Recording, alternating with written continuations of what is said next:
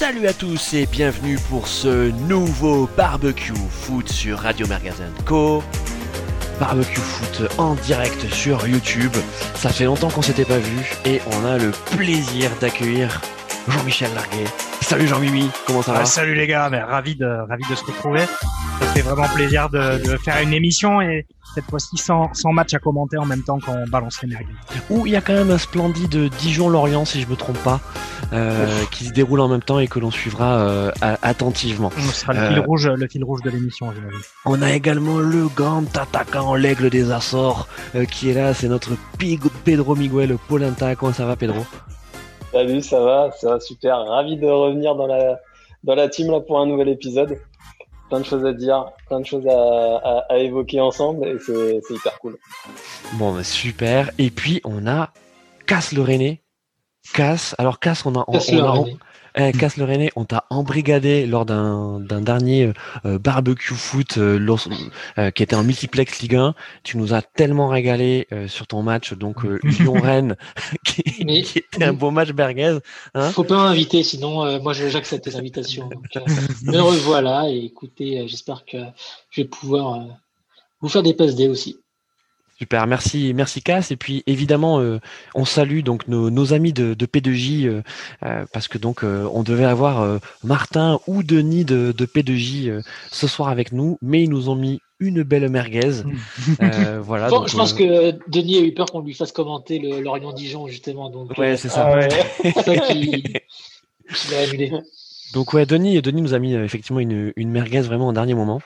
Mm. Euh, donc euh, Mais il prépare une émission spéciale, je pense. C'est ça, non? C'est ça, ils préparent une émission spéciale. Mm. Euh, ils nous en diront davantage lors d'un prochain euh, P2J. Euh, et donc, Mais c'est ouais. Non, excuse-moi, j'a- j'allais t'interrompre, mais je oui, mais je sais ce que tu allais Je dire. reviens. Tu allais faire du teasing. j'allais faire du teasing. Allez, fais J'avais peur que t'oublies. J'avais peur que t'oublies. Bah vas-y, fais-le. vas-y, non, non, allez, s'il te plaît. Vas-y, J'ai fais-le. Fais-le. l'impression que vous Allez. êtes devant les cages là, en train de vous faire Allez. des passes. Il n'y a pas de gardien Non, derrière, il- prépare- il prépare- de mettre, de mettre le Non, il prépare probablement une, une grosse émission pour la pour la 400e de P2J. C'est C'est ça. ça. Ouais. C'est ça, la Voilà. 400e de P2J qui arrive, euh, qui arrive très bientôt. Donc c'est c'est quand même fort parce que nous, attends, euh, barbecue, euh, enfin Radio Magazine Co, on est à combien? Peut-être bientôt, 49. 5 49. bientôt 50. Hein. C'est la 49e 50. émission aujourd'hui. Donc euh, on imagine le, Faire un truc chemin. pour la cinquantième. Il faut peut-être Ouais. faire un truc pour la cinquantième. Enfin bref, assez parlé de nous euh, parce que donc euh, ce soir, on va parler de la grosse merguez de la Ligue 1. Euh, parce que là vraiment, enfin je pense que la merguez d'or, mais peut-être même pour les dix années à venir, c'est Mediapro. Alors euh, Jean-Mi, je te laisse nous faire un petit résumé euh, de, de Mediapro. Raconte-nous un petit peu euh, ce que Mediapro nous a concocté et ce euh, désormais truculent euh, Raume Roukes. Euh, je sais pas exactement comment Alors, comment il se prononce parce que lui ouais. il, est- il est vraiment exceptionnel. Bah, alors, euh, Raume, ça fait pas mal de temps qu'on l'a vu. hein. Il est plutôt plus que truculent, il est surtout fantomas depuis quelque temps. Alors, euh, on va rappeler pour ceux qui n'ont pas suivi le feuilleton, mais euh, Mediapro, euh, c'est ceux qui ont les droits du foot, euh, 80% des droits du foot français à l'heure actuelle. Et euh, quand ils ont gagné les droits lors de l'appel d'offres précédent, eh ben, c'était le, le, le plus gros montant jamais euh, signé par le football français. Ils ont mis à 800 millions d'euros pour acheter euh, la plupart des gros lots de les gros lots du, du la diffusion des matchs. Sauf que au final, avec euh, bah, le championnat qui s'est arrêté l'année dernière, c'était eux qui reprenaient la main à partir de cette saison 2020-2021. Et le championnat a commencé avec des conditions qu'on connaît, les matchs à huis clos, etc. Et puis au bout du mois, à partir du mois de, ils ont annoncé au mois de novembre qu'ils paieraient plus les échéances euh, parce que euh, pour des raisons euh, X ou Y, ils avançaient que la valeur du championnat s'était dégradée.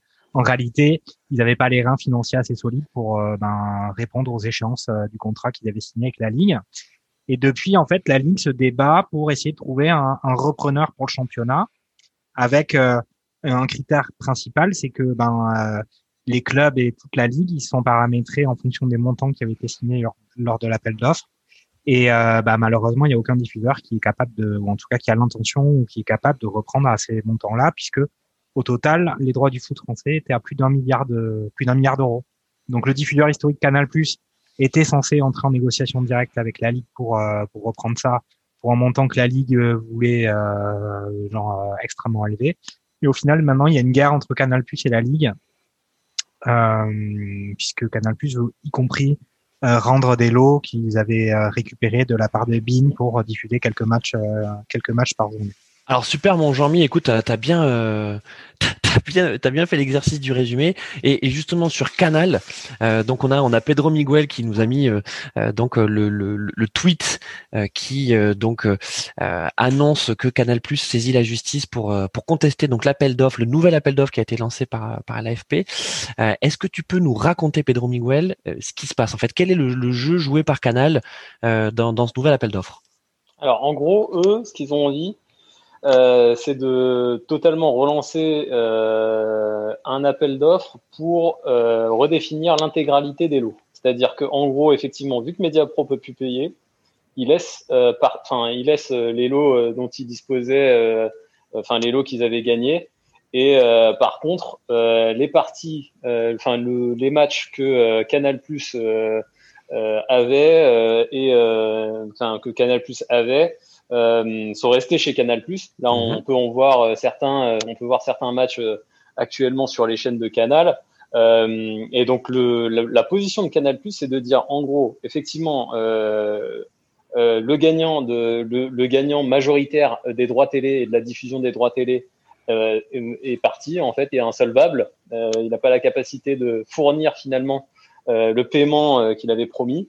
Euh, derrière, la question, c'est de rebattre toutes les cartes et de redéfinir complètement le, euh, le, le scope de l'appel d'offres, le scope, c'est-à-dire en gros le, le, les matchs et l'attribution de ces différents matchs, et également euh, derrière définir vraiment la diffusion et de savoir quand est-ce que ces matchs seront, seront posés. Et Canal Plus est prêt à perdre le lot donc qu'il a, qu'il a réussi à, à garder, c'est-à-dire le match du samedi soir, ouais. euh, pour redéfinir en fait cet appel d'offres et vraiment rebattre toutes les cartes ce qui, je pense, est une solution logique, entre guillemets, surtout dans la position de, de Canal, où on le sait, euh, voilà, diffuseur historique. En 2018, Mediapro gagne et euh, en gros, euh, Canal se fait un peu, voilà, mettre de côté et, et, et, et, un peu, un peu, voilà, se fait un peu bâcher, quoi.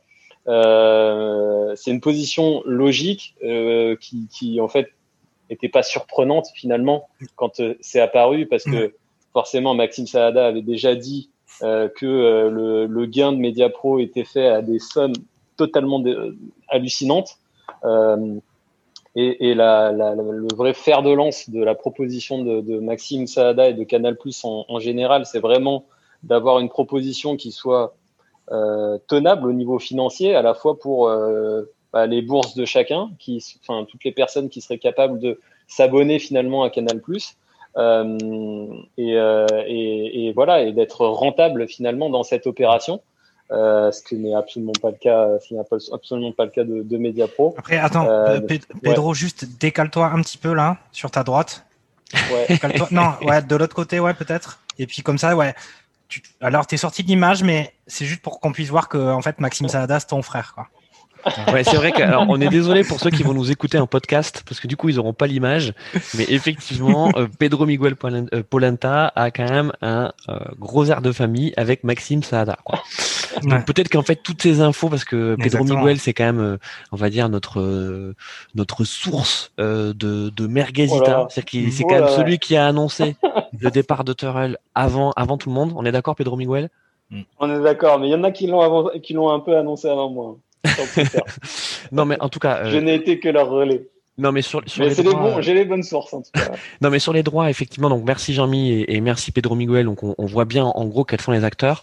Euh, Cass, euh, est-ce que Canal est pas en train de se venger quelque part, ouais. tu vois, de l'humiliation subie donc au moment euh, du premier appel d'offres qui a été remporté par qui a été remporté par Mediapro? Et on va le dire aussi de certains présidents de Ligue 1 qui se sont peut-être un peu trop réjouis, tu vois, de la fin de règne supposée de Canal C'est, je, je, sais pas, je suis pas dans, dans, dans la tête de, de, Canal. Je, je suis même pas sûr qu'il y ait une histoire de vengeance derrière tout ça. Je, je pense que c'est juste une histoire de, de, de sous, essayer d'optimiser un maximum le, le, l'argent que peuvent dépenser euh, Canal et essayer d'avoir un maximum de retour sur, investi sur investissement. Je sais pas s'il y a une part d'affect, de, de, de, vengeance, de sentiment là-dedans. Je me demande si c'est pas justement juste du un appât du gain froid. Je mmh. Ouais, mais, mais, mais, mais, Cass, est-ce que est-ce que tu penses qu'en fait le, le, produit foot en France, enfin en tout cas le, le produit Ligue 1, euh, il a perdu de sa valeur, mais pas uniquement financière? Est-ce que est-ce que ce scandale Media Pro, euh, euh, ça n'a pas dévalorisé notre notre Ligue 1 et pas uniquement financièrement Alors même au-delà du scandale Media Pro, c'est le Covid en général, l'atmosphère autour du Covid, je trouve que ça a fait dévaluer le football. Euh, moi, très personnellement, je regarde beaucoup moins de football euh, qu'avant. Alors qu'on a quand même euh, une concentration de matchs qui est plus élevée avec un championnat qui a repris plus tard. Mais c'est vrai que je, je regarde beaucoup moins de, temps pour le regarder aussi, un peu plus de temps pour le regarder. Plus, de temps pour le regarder, effectivement. Mm. Mais malgré tout, le fait qu'il n'y ait pas de public et toutes ces histoires de justement de avec Mediapro, je trouve que ça ça un petit peu, ça gâche un petit peu le charme du, football euh, en ce moment. Je sais mm. pas si vous, vous avez le même sentiment, si vous, vous avez diminuer votre consommation. Euh, non, moi c'est l'inverse. Moi c'est l'inverse aussi. Ouais, je suis, je suis moins. Je, je, dirais pas que je regarde. Euh, en fait, je, regarde pas plus la Ligue 1. Je regarde plus le foot. Et ça, c'est un truc. Euh, enfin, c'est un truc que j'ai remarqué. Après, effectivement, je vais pas. j'ai jamais regardé à fond un Dijon Saint-Étienne. Euh, je suis désolé pour Dijon et pour Saint-Étienne, mais euh, mais voilà. Après, m'intéresser par exemple à euh, la situation de Marseille, où j'ai pu j'ai pu regarder le match mm. Marseille-Monaco dernièrement. Moi aussi, je l'ai regardé. Voilà. Très très intéressant. bah, bah ouais, ça dépend pour qui. non, non, on, en parlera après du match. mais, mais effectivement, moi je me, enfin moi je me dis vraiment, euh, il y, y, a un point qui est, qui est essentiel, c'est qu'effectivement, je pense que le niveau, en fait, le, la Ligue 1 avait été vraiment surévaluée au début euh, par euh, Mediapro. Euh, forcément, euh, le ballon de Baudruche, bah, totalement délité et ça a fait pchit. Et, et aujourd'hui, je pense aussi qu'il y a vraiment besoin de, de réformer totalement la Ligue 1 je pense que ça va se faire naturellement puisque avec le Covid euh, et euh, les droits télé, etc., toutes ces choses, ben forcément il y a des caisses, enfin il y a des. C'est la crise hein, qui va réformer. C'est hein. une grosse crise, mmh. c'est une grosse crise euh, énorme. Il y a des il y a des clubs qui sont en chômage, qui ont mis leur leur employés au chômage partiel. C'est c'est assez même le PSG hein, l'a fait. Mmh. donc donc c'est dire pour les plus petits clubs. Donc donc forcément c'est une crise monumentale. Est-ce que ça augure davantage l'arrivée d'une Super League euh, monumentale en Europe? C'est peut-être pas le débat, peut-être qu'on en refera un autre euh, là-dessus, mais peut-être que c'est les prémices aussi de, de tout ça. Et, euh, et demain, euh, faut voir comment est-ce que la Ligue 1 va s'en va s'en sortir. Mais pour l'heure, euh, l'audience là, vous pouvez le voir sur mon sur mon tweet là juste au-dessus. l'audience elle est fixée le 19 février. Mm. Et je pense que cette crise, elle va encore mm, bouleverser finalement cette saison. Et pour les caisses des clubs, ça va être très compliqué, quoi. Mm. Euh, casse sur le sur la partie justement de euh, enfin qu'évoquait euh, Pedro Miguel euh, donc des budgets des clubs euh, c'est clair que ben il y a énormément de clubs de Ligue 1 qui vont devoir revoir leur stratégie on parlait notamment du trading de joueurs qui était un peu le modèle, euh, on va dire, euh, de référence jusqu'à présent des clubs de Ligue 1, euh, tout ça, ça va changer.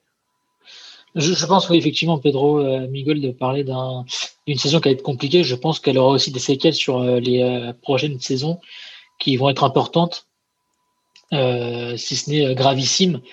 On verra, faut pas forcément être pessimiste, mais c'est vraiment inquiétant, surtout pour certains clubs qui n'ont pas des actionnaires très euh, très comment dire euh, très puissant derrière. ouais, c'est clair. Hmm. Après peut-être que la solution peut-être que la solution pour la Ligue 1 se trouve en Italie parce que je sais pas si vous avez regardé le match hier euh, Milan AC Inter le, le Classico, il était diffusé sur YouTube.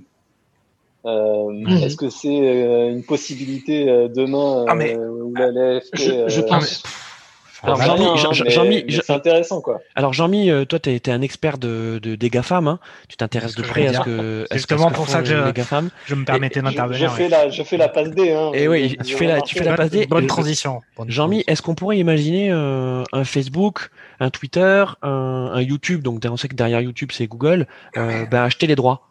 Mais on la peut Ligue 1. tout- je pense qu'on peut l'imaginer. Après, est-ce que on peut très bien l'imaginer Ça serait un format qui serait adapté, je pense, pour euh, pas mal de gens qui regardent le qui regardent le foot. Quoique, je pense que euh, j'ai vu aussi une étude sortir sur en Italie où il y a de moins en moins de jeunes qui regardent le calcio. Donc, euh, faut voir si ça fonctionne. Après, là, le problème et euh, Pedro Miguel et Cass l'ont bien dit, c'est que euh, il y a un problème de rentrée d'argent. Mhm. Euh, Pedro Miguel a, a pas forcément précisé, mais Canal, ils ont, ils payent le lot qu'ils ont à l'heure actuelle 330 millions d'euros, euh, sachant qu'ils ont qu'une petite partie des matchs. C'est 20%. pour cette, c'est pour cette raison-là qu'ils contestent le fait que l'autre appel d'offres soit, soit remis en cause, parce que la Ligue veut qu'ils continuent à payer le tarif, euh, le tarif fort, alors que tout le montant global s'écroule. Donc, euh, il y a une logique économique dans ce qu'ils font. Mhm. Après, là, c'est vrai que la Ligue 1, euh, tu, posais la question de la baisse de la valeur. Ben, on constate que effectivement, de toute façon, à l'échelle européenne, le mercato d'hiver, qui est de temps en temps, il se passe quand même des trucs. Ben, cette année, il se passe absolument rien. Les volumes sont, sont insignifiants. On sait même pas qu'il y en a un en fait. Et puis euh, après, pour ce qui est de la retransmission des droits, euh, moi, il y a aussi un, un truc que je trouve, et c'est depuis des- depuis quelques années quand même, c'est que là, pour moi, il y a un problème en tant qu'amateur de football, c'est que euh, quand on voit que la journée de championnat est découpée sur trois diffuseurs ou je, je ne sais combien de diffuseurs, il faut avoir Mhm. plusieurs abonnements pour la regarder. C'est quand même un- un- une contrainte qui est quand même lourde pour le pour le supporter ou l'amateur de foot. Et euh, je pense pas que le nouvel appel d'offres de la ligue ait pris en compte cet aspect euh, cet aspect-là. Et, et sérieux, enfin, qui sait qui pense sérieusement que euh, un, un, un gars lambda, parce qu'il vise quand même des millions de- d'abonnés quand même pour rentabiliser le- les droits, euh, qui pense sérieusement que les gens ils prennent plusieurs abonnements comme ça au débeauté pour euh, regarder la, la ligue quoi. Enfin, c'est quand même incroyable. Enfin, moi je sais pas ce que vous en pensez. Moi je trouve, enfin, je sais pas sur quelle planète ils habitent hein, ces gens-là. Pedro Miguel, Ça, le- c'est le- clair, le- Tu nous, tu nous réagis là sur le, sur le coup de gueule de Jean-Mi? Non, mais il a raison parce que en fait, c'est le fond du problème. Et puis, en fait, le truc, c'est que ça, dé... enfin, ça repose la question de savoir comment est-ce que l'appel d'offres a été construit en fait dans les différents lots euh, à la base. Euh, et, euh, et, et effectivement, en fait, ça pose aussi plusieurs questions qui sont plus structurelles au championnat. C'est-à-dire, est-ce qu'il faut euh, finalement passer à 18, euh, 18 clubs, qui sont aussi des points essentiels que Canal met en avant dans euh, la nécessité de, re- de, re- de réformer véritablement la Ligue 1. Euh, et, et, et effectivement, je pense que la LFP a aussi une, très grosse partie, euh, une, une très grosse responsabilité dans la situation euh, actuelle. C'est les décisions de la, de la LFP qui a fait que Ouais. aujourd'hui euh, Mhm. la situation est, la, est celle-ci pour les clubs. Et, euh, et aujourd'hui, les- les- les- on a énormément de pots cassés. C'est un truc de, enfin, c'est, On les a pas encore, hein. on les voit pas tous encore. on les, Mais on on les va voit pas tous, mais, Mais- tu vois, à la fin de l'année, on va, on va compter, hein. on va voir, on va voir ce qui va se passer. Mais, Mais, ça va mais être pour, pour reparler de la diffusion des matchs, il y a eu aussi euh, assez étrangement, il y a Olas qui est quand même assez moteur sur le fait d'avoir des un peu des nouveaux modes de diffusion, comme ceux dont parlait euh, Christophe sur les GAFAM qui pouvaient diffuser. Euh, lui, il avait abordé, je pense, le sujet du pay-per-view, le fait de mettre les matchs sur Spotify. Il a dit, il a appelé à la création d'un Spotify du foot. Et c'est étonnant de voir de la part d'un gars euh, comme Olas Mm. qui fait un peu figure de, de dinosaure de, de président de. Enfin, en dinosaure, mais quand même à la tête euh, de Cégide, hein, une, Ah ouais, une informatique. Euh, il est plus, il est plus oui. maintenant. Il est plus. Il est plus, mais bon, je veux dire, était, c'est- un bon businessman. ouais. C'est un, bon businessman. C'est une Oui, belle non, mais je veux dire, c'est un, c'est un, success c'est un story. Success story. c'est quelque part aussi euh, un des pionniers de l'informatique en France. Donc, tu vois, c'est, je, je pense, je pense qu'il, Je crois qu'il y avait Bull avant. Il n'y avait pas Bull ou je sais pas une entreprise de- des années 80 là. il- ouais, ouais, Bull, c'est, c'est aussi Ouais. une grande, une grande entreprise. euh, c'était une grande entreprise un française. grand, un grand entrepreneur, hein, c'est clair. Donc euh, non non mais euh, alors ce qui est, ce qui est intéressant c'est que Jean-Mi tu parlais du pay du pay per view euh, donc euh, euh, en fait payer au match payer à la vue. Euh, c'est vrai que dans ces conditions là si on poussait le modèle jusqu'au bout on aurait vraiment une Ligue 1 à deux voire trois vitesses parce que euh, tu le disais Pedro Miguel qui va payer pour regarder un Saint-Étienne-Brest? Exactement. tu vois? Par contre, c'est clair que ton classico euh, PSG OM ou même tu vois un un, un, un Noël Bordeaux, tu vois, t'as t'as un Noël Bordeaux qui arrive, euh, ben c'est clair que ces affiches là, elles vont davantage attirer euh, du, du, du, fan de foot, du, du fan de foot. J'allais dire du footix, mais c'était pas péjoratif. J'allais dire, tu vois, je, je, veux dire, si, si moi je dois choisir un samedi soir euh, de, de regarder un match, c'est clair que je vais aller plutôt vers la grosse affiche. Euh, si je suis pas particulièrement supporter d'une équipe, plutôt que d'aller voir euh, un match, un match de seconde zone. Donc après, qu'est-ce que tu fais de cet argent-là? Est-ce qu'en fait tu refais un pot commun et tu reverses, tu vois, à l'ensemble, ou est-ce que c'est uniquement les droits du match en question qui vont aux clubs qui sont concernés par ce match Casse. Moi, je suis plutôt euh, dans la première solution, de faire un pot commun et euh, de redistribuer un peu comme euh, ça se passe actuellement. Parce que si on imaginait qu'on enlevait tous les clubs qui sont moins sexy, on aurait un championnat avec cinq, cinq équipes et on ne pourrait pas faire de championnat. Donc, ah ouais. Il y aurait Rennes un, dedans un Est-ce qu'il y aurait Rennes J'ai dit 5 équipes et pas 4 pour euh, inclure Rennes. euh, on ne peut pas imaginer un championnat à, 5 équipes. On est obligé d'avoir les 20 équipes et donc d'avoir des, des, clubs qui sont moins euh, sexy dedans. Donc, ils ont, euh, on doit les rémunérer aussi pour que le championnat fonctionne. Ouais. Jean-Mi, toi, tu as est-ce que tu penses que la solidarité, alors on va dire, la solidarité c'est un bien grand mot, mais disons que ce semblant quand même d'unité qu'il y avait euh, au, au, niveau de la de, de, la ligue et tu vois de, le fait qu'il y avait voilà, je vais reprononcer ce mot de solidarité, mais que les petits clubs pouvaient quand même espérer, tu vois. Euh, euh, avoir une part du gâteau, une part quand même substantielle du gâteau, c'est quelque chose qui, qui va perdurer ou euh, on va clairement aller vers un modèle où c'est les gros et nous les gros dans le championnat. Alors, il, moi, je il, y en a, moi, il y a un très gros il y a un très gros. Et ensuite, on peut dire que, allez, il y a quoi Trois, quatre clubs après, après le PSG qui peuvent tirer le épingle du jeu. Le truc, c'est que là, on est, on parle d'un changement de modèle. Là, il va quand même falloir qu'ils arrivent à passer l'année, voire passer les deux années mm. qui arrivent. Et euh, dans le temps de crise, euh, on est, on a tout, enfin c'est compliqué qu'il y ait cette solidarité. Il n'y a pas de raison que Marseille qui va être en qui est qui va vraisemblablement être en difficulté ou même on voit que le Barça en Espagne ils sont gravement en difficulté et ça dépend pas de Media Pro, euh, mais ils sont en difficulté financière. En ces temps de crise, c'est difficile qu'il y ait autant de solidarité qu'auparavant. Mais en France, il y avait un système assez bien équilibré où les droits étaient répartis de façon euh, relativement euh, égalitaire équitable, entre ouais. les équitable entre les clubs. Mais là, avec avec la, la problématique, parce que les droits, ils vont forcément baisser. Donc il y a forcément des clubs qui vont être en difficulté euh, et même une majorité de clubs vont, vont, être en difficulté. Il y a les prêts à rembourser, euh, les, les, prêts que la Ligue a, a consentis. Il y a quand même ces clubs-là qui vont avoir des salariés en chômage, qui continuent à avoir des salariés en chômage partiel. Est-ce qu'ils vont les reprendre, etc. Donc il va y avoir quand même des, des grosses difficultés. Et là, le pognon, ils vont tous vouloir l'avoir. Et ça serait dégueulasse mmh. que, euh, ben, sous prétexte que, euh, eh ben, il y en a qui arguent d'un changement de modèle. Le fait, enfin, il y a pas, ce serait incroyable qu'ils changent ça et qu'ils donnent des, des tutos au club. Et, alors Pedro, et Pedro Miguel, euh, donc toi qui, qui suis, qui suis attentivement l'actualité du PSG, euh, donc on dit qu'on sait très bien que le PSG c'est la locomotive de la Ligue 1. Euh, Jean-Michel le disait, même le PSG a des difficultés financières. Donc est-ce que, euh, qu'est-ce qu'on peut attendre de la part du PSG dans ces dans ces bah, Je sais pas. En tout cas, ce sera pas le sauveur, c'est clair. Les mecs, euh, moi, je crois pas trop euh, à cet esprit collectif. Euh, C'est-à-dire que euh, qu'il y ait un, un, pot commun euh, par rapport aux droits, etc. Déjà, il faut savoir comment est-ce que ça va être diffusé. Il faut savoir comment est-ce qu'on, comment est-ce que Canal ou d'autres euh, chaînes vont diffuser tout ça. Faut, faudra qu'on voit. En tout cas, moi, ce que ce que ce que je pense, c'est que Nasser Al-Khelaifi ou tous les décideurs du, PSG ne vont pas, euh, enfin ne vont pas euh, lésiner sur euh, ce qu'ils pourraient récupérer en termes de droits télé. Pourquoi? Parce que c'est une, source de revenus énorme, sachant que t'as plus t'as plus la billetterie. Il y a des il y a des, grosses problématiques, des grosses problématiques de budget. Et, il y a toujours le, le, fair play financier qui est, qui est derrière le et, PSG. Et, et, ils ont toujours pas vendu euh, Draxler en plus. Ah ouais, toujours pas. Et, et putain, j'attends j'attends la, la notif sur mon Twitter. j'attends le jour où je vois ça. Mais bon, je, je, vais me mettre à dos la, la, communauté qui, a, qui est fan de Draxler parce qu'elle existe sur Twitter, hein, sachez-le. Non, mais il y a une communauté pour tout sur Twitter. Euh, ouais, non, mais il y a, y a, un fan, il y a un fan club sur de Draxler, des fans de Draxler. C'est des, des, fans de Draxler. Mais mais euh, mais non, mais juste pour revenir là-dessus, moi je pense que euh, voilà, le PSG sera pas le sauveur de la Ligue 1.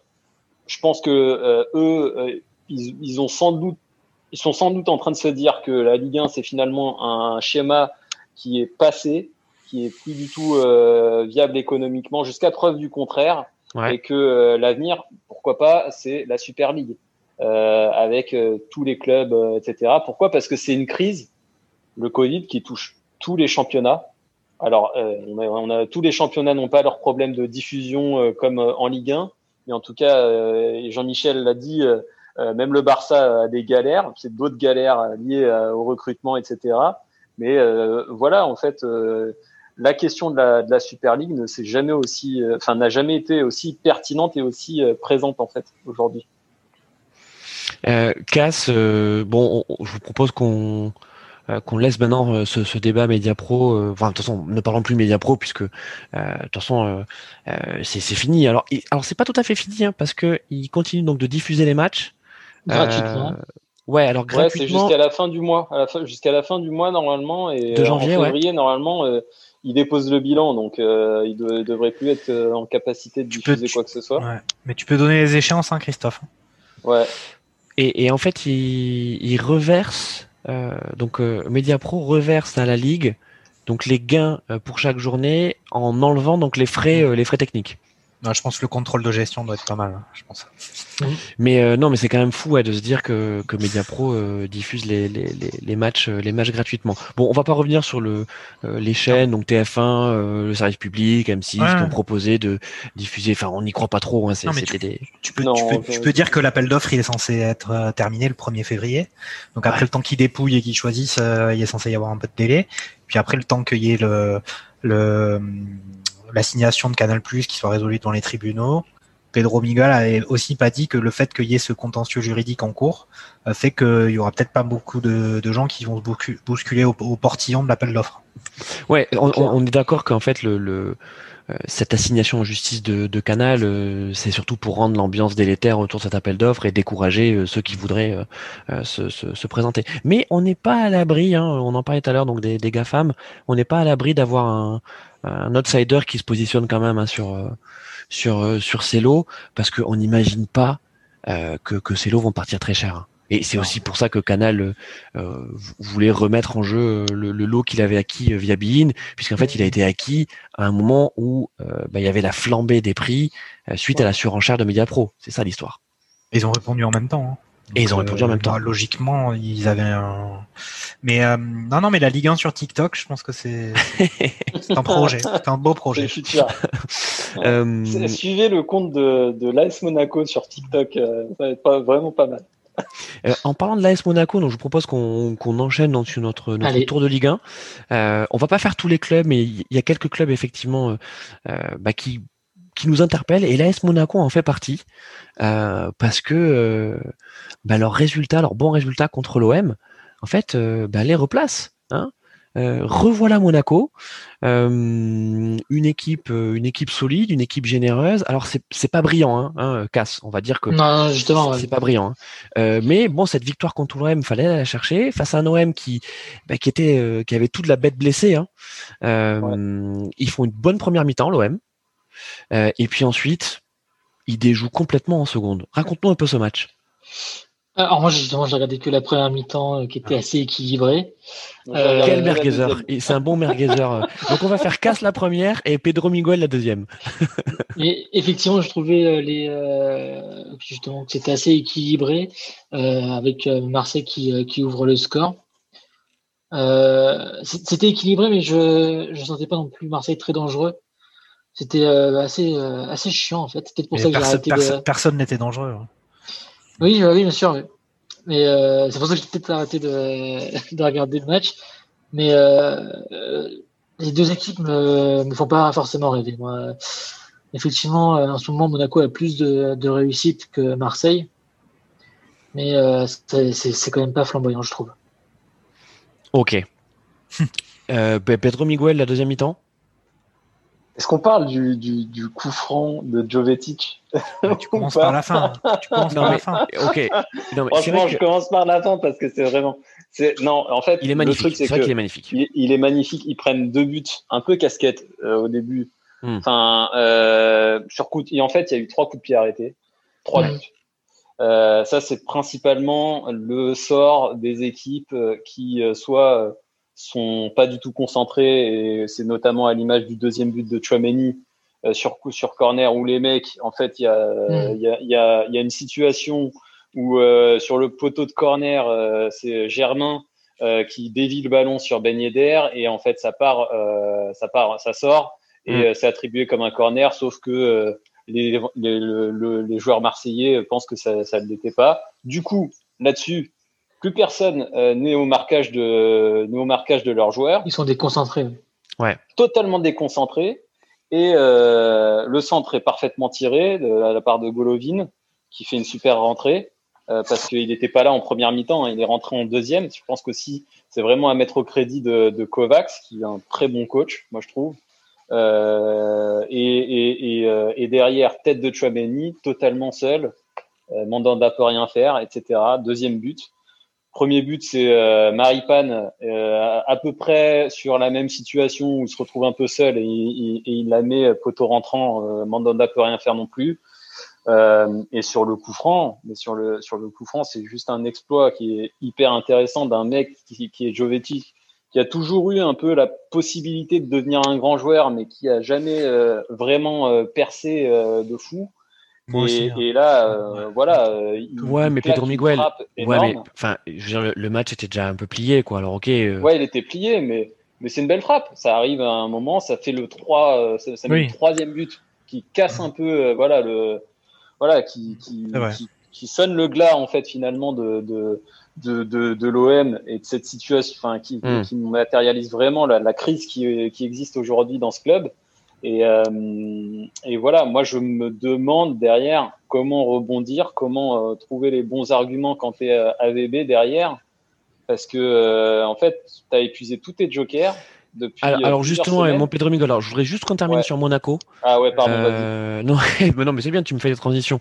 Euh, Jean-Mi juste sur Monaco. Euh, où on peut les imaginer Monaco à la fin de saison? Moi, je trouve qu'ils sont. Alors, ils- enfin, globalement, la conclusion du match, quand même, c'est que bon, c'est une victoire de Monaco, mais que c'était quand même un match qui était très faible euh, techniquement parlant. Mm. Mhm. Euh, bah, pour moi, c'est pas un hasard si Cass il a arrêté de regarder à la fin de la première mi-temps parce que vraiment, c'était, c'était vraiment pas terrible du tout. Et puis, euh, moi, je m'attendais à ce que justement Monaco euh, bah, affronte une équipe de Marseille en pleine crise et soit quand même, euh, on va dire, plus joueur. Et c'était pas vraiment le cas. À Monaco, on sentait qu'ils étaient plus solides que Marseille, mais franchement, euh, ils n'ont pas fait grand-chose. D'ailleurs, ils marquent sur coup, leur but sur coup de pied arrêté. Après, euh, ils ont quand même des beaux joueurs. Hein. Voland euh, en deuxième mi-temps, une fois que Golovin est venu sur le terrain, c'était quand même, euh, c'était- c'était c'était redevenu intéressant. Ben Yedder, on a l'impression qu'il a un peu de mal à revenir aussi fort qu'il avait été euh, l'année dernière, je trouve. Mais, Mais, c'est euh, depuis le Covid, depuis qu'il a eu le Mm. Covid, je crois que qu'il a, il a du mal à revenir euh, depuis ça, je crois. Ça Voilà. doit donc, faire euh, quelques semaines là. Ouais. Alors Ouais, après, ouais. euh, juste pour euh, pour parler de Ben Yedder, euh, il faut quand même dire aussi que devant c'est c'est c'est un peu ingrat hein, parce qu'on on l'envoie vachement au casse-pipe. Euh, on est loin de la doublette euh, qui formait avec Slimani euh, l'an dernier. Euh, on le voit souvent esselé sur le front d'attaque, hein, Ben Yedder. hein. Donc euh, Mm. je sais pas si c'est la tactique de Kovac qui, qui, qui vaut ça, mais mais euh, Ils ont fait un recrutement, euh, ils ont fait un recrutement là au mercato. Euh, euh, même Monaco là, ils ont Ouais. recruté un attaquant là, un Ils Crépin, Crépin Diata. Ouais, qui- Diatta, qu'ils ont récupéré dans, dans- ils sont ré- ils l'ont récupéré donc de leur euh, de leur club euh, affilié euh, Bruges. Bruges. Il fait une très bonne très bonne partie de saison à Bruges. Ouais. Donc euh, Euh, leur club voir, hein. affilié, c'est pas le, le deuxième club de Bruges? Ah non, t'as raison. Oui, je crois bien. Oui, c'est ça, le c'est les c'est les Celsior, c'est ça ouais le, le... C'est ça, ouais. Alors, il me semble que c'est le Cercle Bruges, le club affilié, et euh, le FC Bruges, c'est le club euh, de Ligue des Champions. Ouais, t'as raison. Alors attends, et donc là non, et donc là Non, ils sont donc là là c'est le FC Bruges, hein, c'est ça. hein Mm. Donc c'est pas le club affilié. Le club affilié c'est le Cercle de Bruges. c'est Club. Bruges. Club Bruges. Club Bruges. Club Bruges. Bon, et, et écoutez, juste pour la petite anecdote là-dessus, parce que. Moi, moi juste là-dessus sur euh, sur euh, Crépin Diata, moi je l'avais vu jouer, euh, c'était l'année dernière en poule face au PSG, très bon joueur.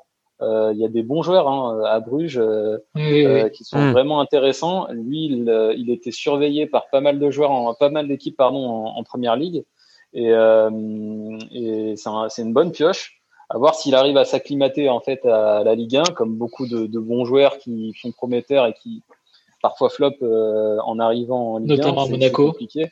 Notamment à Monaco, on les connaît, hein, il y en a plein. Hein. Mais bon, euh, lui, c'est un, un, un, un, bon choix, effectivement, euh, euh, à voir comment il va s'intégrer dans le, dans le système de Kovacs. Quoi. Et bon, et donc, mon, mon Pedro Miguel, euh, tu parlais de, de l'OM, et effectivement, euh, ben, on va dire que Marseille, ça fait quand même partie de ces clubs en France qui ont l'art de la crise. N'est-ce pas, Cass? Oui, oui. Euh... ça, ça, ça, comment dire? Ça coule un petit peu euh, de, dans les veines. De, de tout part, ouais.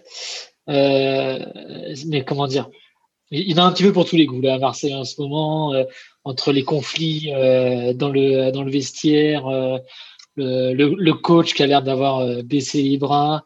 Euh, il y, a quelques semaines, euh, les, les accusations de, de complot de, du, du community manager de, de l'OM.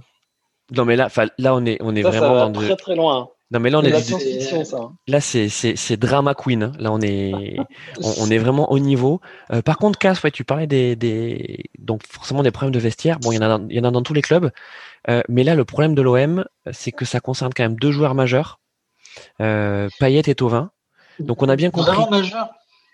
Bah, ouais. Pour le, bah ouais, c'est le, c'est le drame de l'OM hein, d'avoir ces deux joueurs-là qui soient les, les, les, deux joueurs les plus décisifs finalement. Mm. Et euh, donc on, a bien compris qu'ils partiraient pas en vacances ensemble. Euh, et, euh, et qu'en fait ils peuvent pas ils peuvent pas se blairer et puis tu l'as dit aussi AVB donc, euh, Jean-Mimi, euh, tu as beaucoup à dire sur, euh, Alors, comment tu l'appelles, toi, le Bradley Cooper Bradley Cooper. J'avais Bradley Cooper portugais. J'ai récupéré ça d'un chroniqueur de, de Radio Merguez. Hein. Je sais plus qui c'était qui avait, qui avait trouvé ça. Je trouvais ça très approprié. Je crois que c'est Bob. Je crois que c'est Bob Landers qui, avait, qui Bob, ça. Mais je trouve avec, le, avec les mois qui sont passés à Marseille, il est de moins en moins aussi beau que Bradley Cooper. Et mais il, y a des rumeurs, il y a des rumeurs là en ce moment sur son départ. Euh, Alors attends, attends, Jean, Jean, Jean avant de parler des rumeurs, parce que tu, bien sûr, on adore les merguez chez Barbecue Foot, évidemment, euh, c'est notre raison d'être, hein, j'ai envie de dire. Mhm. Mais avant de parler des, des rumeurs, parlons plutôt peut-être de de la situation euh, d'André Villas-Boas. Tu disais qu'il était moins beau depuis son arrivée à Marseille, ah, mais moi je vais te dire, il est moins bon depuis son arrivée à Marseille. il est moins bon, alors sur le terrain, ça c'est indéniable, mais il est moins bon dans sa façon de communiquer aussi. Ah oui, alors ça justement, j'allais en venir à ça c'est que j'avais été un peu interloqué quand même. Euh, il y a une sorte de, il y avait peut-être euh, avant le Covid, il y avait déjà un, un, virus qui circulait à Marseille qui était qui était moins mauvais pour euh, la santé physiologique, mais pour la santé psychologique. Mmh. Quand d'épisodes où il s'est mis à s'énerver contre les journalistes et à les menacer un journaliste en conférence de presse, puis qu'il l'avoir suivi sur le parking, mmh. etc. Et il y a eu tout un truc, c'est avec la Provence d'ailleurs. Alors je sais pas si c'est l'histoire de du community manager, mais ils ont commencé à dire que la Provence faisait du du Marseille bashing euh, etc. Et mm. euh, il était d'une virulence incroyable euh, et à se mettre à, un peu dénoncer à chaque à chaque difficulté de l'équipe, à chaque défaite, un sorte de complot des médias et sachant que il avait aussi pris les choses personnellement, puisque l'origine de ce conflit avec les journalistes c'était qu'ils avaient mis en exergue euh, ses performances assez faibles en Ligue des Champions, quelques clubs qu'il ait entraînés. Mm. donc c'était quand même une crise d'ego monumentale euh, sachant qu'à l'époque encore, à Marseille, il n'était pas aussi autant au fond du trou qu'ils le sont maintenant. Pour un coach qui a quand même une envergure internationale, euh, c'était un peu étonnant qu'il perde son sang-froid comme ça. Et on pouvait penser qu'à l'époque, il faisait ça aussi pour protéger les joueurs, à prendre un peu toute la pression sur lui, mmh. et puis même euh, péter des plombs en se disant de toute façon, ils vont accuser l'entraîneur, ils vont pas tailler les joueurs.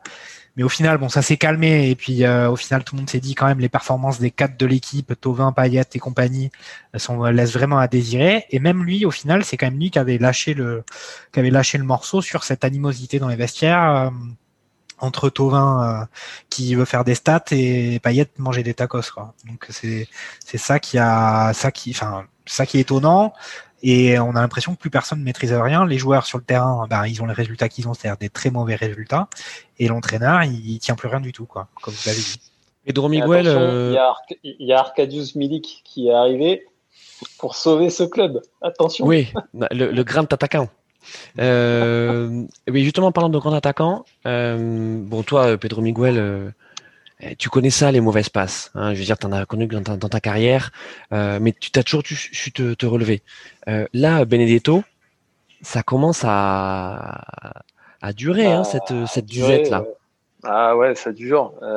Et puis, alors, euh, juste là-dessus, pour revenir au match par rapport à, à, Monaco, bah, typiquement, tu sens que c'est le joueur totalement hors de, enfin, totalement euh, en manque de confiance, mais euh, est vraiment, euh, vraiment largué. J'ai l'impression qu'il a, qu'il a même plus ses, ça, ça fait, euh, j'ai l'impression que ça fait deux jours qu'il est arrivé et qu'il essaye de retrouver des hmm. automatismes avec ses coéquipiers. C'est assez, euh, assez, Il a contre-temps. Il a contre-temps tout le temps. Il est à contre-temps. Ouais, mm. exactement. Et euh, bon, bah, Milik arrive, euh, Milik arrive et, euh, et, et, je pense que ça va être un, un, bon apport, mine de rien, parce que même si le mec a été enfin, gravement blessé deux fois et, et, mm. et que ça fait longtemps qu'il n'a pas, qu'il a pas vraiment, vraiment joué de façon régulière, je pense que mine de rien, dans ce, dans ce, dans l'état actuel de ce club, je pense qu'il apporte quelque chose d'intéressant. Après, euh, après, je trouve que de toute façon, c'est pas c'est pas de là que la situation va va vraiment se décanter. Je pense que je pense qu'il y a un grand ménage à faire dans ce dans l'effectif et euh, on en parlait au début entre enfin sur le sur le voilà le, le fait que que Tovin et Payet euh, Payet se, se, se voilà n'arrivent pas à se voir en, en, pâture. Je pense que en fait les deux n'arrivent pas à se remettre en question aussi. Euh, et, et, et, le plus grave, c'est surtout que en fait, quand tu mets pas Tovin, t'as Radonic, et quand tu mets pas Payet, euh, t'as euh, je sais pas quel joueur euh, pour le remplacer. Il y a rien en fait pour remplacer ces deux mecs. Et, euh, et ça, c'est vraiment un souci, je pense, parce que aujourd'hui, où est-ce qu'il est le centre de formation du, du club? Ils ont ils ont envoyé Marley Ake, qui est un joueur qui est très prometteur à la Juventus, pour récupérer là dernièrement un un, un, espoir euh, italien. Euh, donc je pense qu'au niveau de voilà au niveau de ce que fait euh, Longoria c'est plutôt plutôt pas mal parce que avec des bouts de chandelle il arrive à ramener des joueurs. À en vendre aussi. Et, ce qui est quand même fou, c'est que renouveler un peu le truc, quoi. C'est quand même fou, c'est que Longoria, il était en couple avec Tony Parker, quoi. Mm.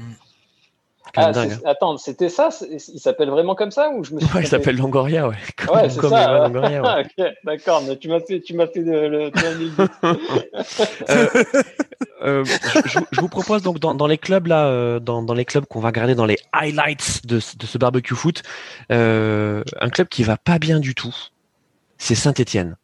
Alors Saint-Étienne, euh, Casse, je te vois, je te vois sourire. Euh, donc la belle affiche du dimanche soir, donc c'était la, la, la, la, belle affiche de Ligue 1, le Saint-Etienne. On, avait, on nous avait bien fait monter la sauce. Hein. Tu vois, euh, hmm. Saint-Etienne euh, à domicile, petit phare surprise d'orgueil face à Lyon. Bon, la surprise d'orgueil, il y en a eu zéro. Puis ça s'est terminé par un beau 5-0 des familles. Euh, la Manita. et sans forcer. Hein. Ouais, alors attends. Euh, là, au-delà de Claude Puel, il y, a le feu à Saint-Etienne. On est d'accord, Casse euh, là, pour le coup, on parlait de, de Marseille. Je pense que la Saint-Etienne aussi, euh, partout où on regarde, euh, c'est compliqué, c'est inquiétant. Euh, mais là aussi, à l'image d'ailleurs de, de, Nantes, peut-être on, va en parler, c'est très inquiétant. Et l'effectif, le coach, les dirigeants, il y a, y, a, vraiment plus, plus beaucoup de motifs d'espoir hein, à Saint-Etienne. Ouais, Surtout sur le public. Alors attends, alors déjà, donc bon, le, match, euh, donc le 5-0 contre Lyon, euh, euh, bon, il n'y a pas photo. le score le dit bien, mais il n'y a vraiment pas photo parce qu'on n'a pas vu grand-chose du tout, du tout du côté de Saint-Etienne. mais avant de parler des joueurs, Jean-Mi, je sais que tu as tes infos. c'est le bordel. Donc on a Xavier Tulot, le, le, le, DG qui était arrivé, le directeur général qui était arrivé en même temps que, que Puel qui est parti. Euh, donc on a euh, Romeyer et Cayazo, donc toujours euh, les Dupont et Dupont là, euh, donc dans, dans, leur style caractéristique. Romeyer, donc il faut absolument que vous regardiez ça. Donc il a fait une interview sur la télévision égyptienne. égyptienne. vous avez pas vu ce truc? Oui, mais ils, veulent recruter, ils veulent recruter. Est-ce que c'est lié justement ce complètement non mais enfin non mais c'est non non non, non mais c'est pas du tout fait parce que Enfin, il, il, a foutu de bordel euh, aux Amalek et enfin, toi, ça, s'est terminé à coup de communiqué de presse et tout. Donc en fait, le type pensant, hier, pensant, tu vois, arriver, enfin le grand prince, c'est bon les gars, euh, euh, en fait on vous paye. J'ai géré. En fait, le mec, le mec, il est arrivé avec avec un lance-flamme, tu vois, pour éteindre le feu. et puis et puis Claude Puel. Donc je, je vous avais dit que il fallait qu'on en parle, mais Claude Puel, on le sent, euh, on le sent à bout, quoi, sans idée, sans solution. Alors d'accord le Covid, d'accord les blessés, d'accord tout ce que tu veux, mais mais c'est pas possible. là, euh, bon, un truc, un truc que vous n'avez pas mentionné sur le match contre Saint-Etienne. Je pense qu'il y a le marketing qui fait qu'ils veulent vendre le match, peut-être, mais il n'empêche qu'on savait que Saint-Etienne serait quand même très diminué puisqu'ils avaient 10 joueurs qui étaient absents euh, globalement pour cause de Covid, je pense, ou 7, 7 pour Covid, 3 pour blessure. donc c'est quand même compliqué pour eux, parce qu'ils ont a l'impression qu'ils ont 70 joueurs, mais il n'y en a pas 70 qui peuvent euh, jouer tous les week-ends. Euh, mais là, c'était compliqué contre le grand rival euh, lyonnais. Après Lyon, on sait qu'ils sont cette année ils sont bons, ils ils ont ils sont dans la lutte pour remporter le championnat, donc c'est clairement pas un adversaire qui arrivait à, point nommé pour Saint-Étienne dans ces circonstances. Après il y a un problème, enfin moi Puel, je j'ai pas compris moi son projet sportif depuis le début. Euh, je vous rappelle qu'il avait remplacé euh, Guilain Printemps euh, à un moment où ils étaient justement à, à flirter avec la zone de relégation comme à l'heure actuelle. Et en fait, moi j'ai l'impression que il fait tourner 70 joueurs sur le terrain. Il n'y a pas une équipe stable. Euh, même les là, il, nous avait présenté le fait qu'il y avait personne pour jouer ce match. Il a quand même laissé euh, Bouanga par exemple sur le banc. Hmm. C'était quand même assez étonnant. Mais euh, moi, j'arrive pas à comprendre euh, exactement son projet. Et puis, j'ai pas du tout aimé aussi, euh, à la fois de la part de Puel et des instances dirigeantes du club de Saint-Etienne, tout ce qu'ils ont fait avec Ruffier, parce que même s'ils avaient envie de le virer, je trouve que leur communication sur ben, quelqu'un qui reste un salarié, c'était vraiment déplorable. Alors même si c'est un footballeur qui gagne euh, plein de thunes, hmm. c'est pas une manière de traiter les gens, surtout que c'est une. Ça faisait longtemps qu'il était là en plus. Hein. C'est une figure historique quand même du club qui a bah, qui a été là pour euh, des belles victoires bah et des belles défaites aussi, mais c'était une figure. Euh, mais qu'est-ce qu'il veut faire Puel? Moi, je, son projet de jeu, quels sont les joueurs? On sait même pas s'il y a un ou deux joueurs cadres dans son équipe. Euh, et pour, pour le coup, moi je trouve que c'est lui qui a complètement la main dès le départ sur euh, le sportif, sur euh, l'effectif. Et on voit effectivement pas trop où, ça mène. Alors après, il y a toujours un gars comme Mamouma qui lui aussi il a commencé à être là depuis longtemps et qui est le mec un peu de confiance de, de, de Saint-Etienne, mais mais hmm. c'est pas du tout suffisant et même pour la Ligue 1 et au final ils ont tous une, un empilement de, de joueurs et il y a rien qui se y a rien qui se dégage et surtout que voilà bon après euh, peut-être que ça leur gêne de plus être à de jouer tous les matchs à huis clos mais dans le chaudron bah, le chaudron sonne bien vide euh, et peut-être c'est un atout qui était important pour eux et qu'ils arrivent enfin Jean-Mi là euh, Saint-Étienne euh, donc c'est Casse là qui me qui me faisait monter la stat euh, les cinq derniers matchs c'est donc deux nuls trois défaites hein. et les trois défaites c'est sur les trois derniers matchs donc là, on, on, est quand même, on est quand même très inquiet. Euh, et oui, effectivement, bien sûr, il y a eu du Covid et il y a des blessés, et donc l'effectif est pas euh, est, pas complet. Mais même avec l'effectif complet, euh, on sent, euh, on sent de la, j'allais dire de la faiblesse, mais c'est pas de la faiblesse, c'est de la fragilité, quoi. Ce, cette équipe, ce groupe, il est atteint, casse. Mmh, avec tout ce qui se passe, je pense que y a, c'est compliqué. Hein. Surtout que c'est pas des, euh, forcément des clubs qui ont la, la fibre pour, euh, pour euh, jouer le maintien. Donc, c'est peut-être compliqué de se mettre dans cet état d'esprit. Euh, bon, tu l'as dit tout à l'heure, Cass, autre club en crise. Il faut qu'on en parle puisqu'il y a quand même tout un ramdam euh, médiatique autour du retour de Domenech. Bah, le retour de Domenech. un ramdam. Un ramdam. Un ramdam Menech. Ah ouais, oh bien joué. Oh, qu'est-ce qu'il est, bon. Qu'est-ce qu'il est bon. On est bon, c'est ça. Qu'est-ce qu'il est bon. Euh, Pedro Miguel, ouais, sur euh, sur Nantes. Donc je disais cinq derniers matchs de Saint-Étienne, c'est trois défaites de nul. Nantes, les cinq derniers matchs, c'est deux défaites, trois nuls. On a Et peur voilà, pour euh, Nantes. Bah, moi, je pense que déjà, le problème, c'est de se dire euh, que euh, tu es dans une. Bah, déjà, même avant Domenech, ils n'étaient pas forcément dans une, dans, de très bonne, dans une très bonne situation, hein, parce que bon, ils ont voulu, euh, ils ont voulu changer pour, pour des raisons sportives. Mais donc, du coup, à quel moment tu décides de mettre Domenech et que ce mec-là incarne un renouveau euh, footballistique euh, que tu rechercherais Pour moi, c'est une, une aberration. Et ça fait un moment hein, que, que je vois que Nantes est un peu dans, dans l'œil du cyclone de ces clubs. Tu vois un peu, euh, un peu. euh, bon, je vais, je vais, je vais, je vais, je vais toucher Jean-Mi, mais mais un peu comme comme le TFC qui flirte un peu avec la ligne rouge et qui au bout d'un moment, pendant plusieurs années, a flirté avec la ligne rouge et qui est tombé. Mais je sais pas si en fait c'est pas ça que le club, a- c'est pas, je sais pas si c'est pas ça que ce dont le club a finalement besoin à la manière de Lens, qui est revenu aujourd'hui, enfin qui est descendu c'est- pendant ils sont- quelques ils temps sont et qui promus, est hein. revenu. Ils sont promus là. hein, dans, Et euh, ils sont promus et ils font, mais- ils font, ils font un très bon football, tu vois, euh, avec un avec un très bon coach. Et euh, ils ont pas enfin ils savent qui, qui ils sont, ils savent où est-ce qu'ils où est-ce qu'ils où est-ce qu'ils sont, etc. Et, et, et ils ont une approche qui est ultra humble. Mais est-ce que Nantes n'a pas finalement besoin en fait de, de, de descendre pour faire le ménage? Ça fait pas si Surtout longtemps qu'ils sont remontés. euh. Ouais, c'est ce que j'allais dire. hein. C'est que ça fait pas longtemps qu'ils sont revenus, euh, Nantes. hein. Ils ont quand même fait un passage en Ligue 2 il y a pas si longtemps que ça. Ouais, ouais, ouais, ouais, mais je, enfin, euh, là-dessus, enfin, moi, je, je pense que, que le choix d'avoir, mis Domenech est vraiment euh, totalement contradictoire avec la recherche du jeu, euh, etc. Je suis Et- moi, je, je suis pas du tout, euh, du tout à l'aise avec ce Mais- choix. Je pense pas qu'ils vont s'en, ils vont s'en remettre euh, Mais, et, et que ça va s'améliorer à l'avenir.